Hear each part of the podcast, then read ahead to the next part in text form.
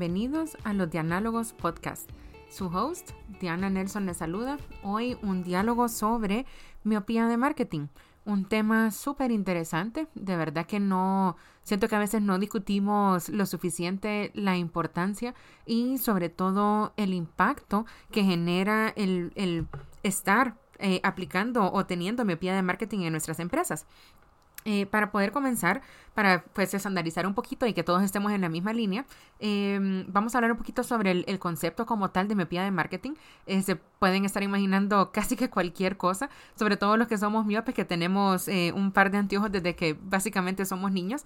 Em, va por ese lado, les cuento, sí, efectivamente va por ese lado. El concepto de miopía de marketing fue un concepto que desarrolló una persona, una eminencia de verdad que se llama Theodore Levitt. Él ya murió, obviamente fue un concepto que se desarrolló en 1960. Theodore Levitt era director de Harvard Business eh, Review y eh, pues él en los 60 él hizo un artículo que denominó la miopía en el marketing y pues básicamente lo que empezaba era a eh, cuestionar de verdad el, accionar que tenían muchas empresas y básicamente predijo la desaparición hasta de algunas industrias como por ejemplo la fotográfica. Él ponía el ejemplo de, Kodak. Entonces un caso bien interesante, la, pueden buscar por internet la, eh, el, ¿cómo se llama? El, artículo que él publicó. Eh, el concepto, ¿ok? Que es miopía de marketing. Básicamente, miopía de marketing es el error que cometemos a veces muchas empresas cuando nos enfocamos y tendemos, em, tendemos a tener una tendencia orientada enteramente al tema de, compras, ¿ok? O sea, en el caso de la empresa, desde el punto de vista de la venta. Y nos olvidamos del cliente. O enfocamos todo desde el punto de vista de la empresa y dejamos que nuestro consumidor pase a un segundo plano gravísimo error. ¿ok? ¿Qué provoca esto en nuestro cliente? Frustración. Y se lo pongo con un ejemplo bastante sencillo y em, bastante eh, real. Ya que se van a poder identificar con, con este ejemplo. Eh, y traigo aquí a colación incluso otro eh, concepto que es el de las Norman Doors. No sé si lo han escuchado. Un concepto que se le acuña también a Don Norman, que es uno de los padres de la usabilidad a nivel de, en este caso digital, es lo, lo que hemos venido viviendo ya de cierto tiempo para acá.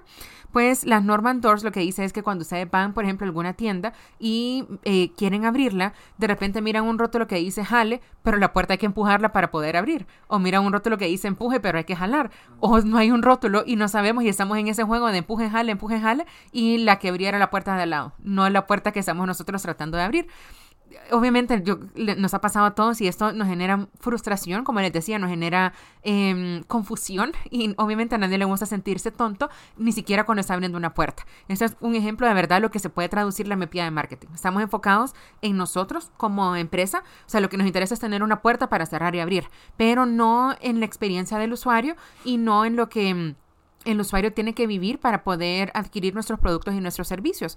Entonces, este concepto eh, se vuelve cada vez...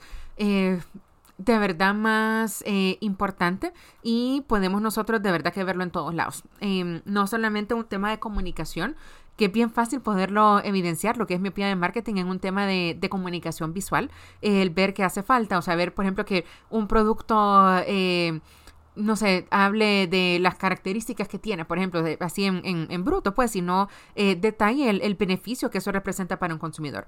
Es una eh, falla bastante común de verdad en las empresas. Yo entiendo de verdad, o sea, el, el, el, enfoque a venta, o sea, como emprendedores y como empresarios, de verdad que es lo que nos interesa poder hacer, o sea, poder concretar una venta y hacer que nuestro producto llegue a muchas personas.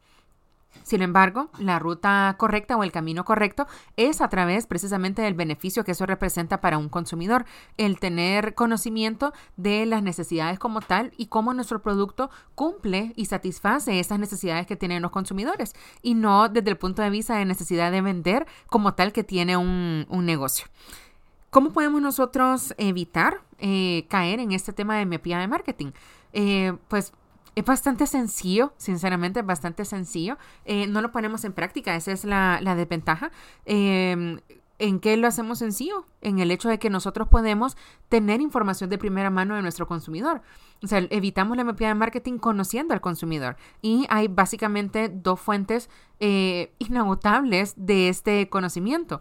La primera es directamente las personas, o sea, directamente nuestro consumidor final. Vamos, nos sentamos, observamos, preguntamos, analizamos qué es lo que la persona está buscando de parte de nosotros, qué usos le están dando a nuestro producto y nuestro servicio. Esa es una manera súper sencilla, de verdad que a veces ni siquiera tiene un impacto grande a nivel de costo para la empresa y el beneficio que eso representa es definitivamente, eh, años luz.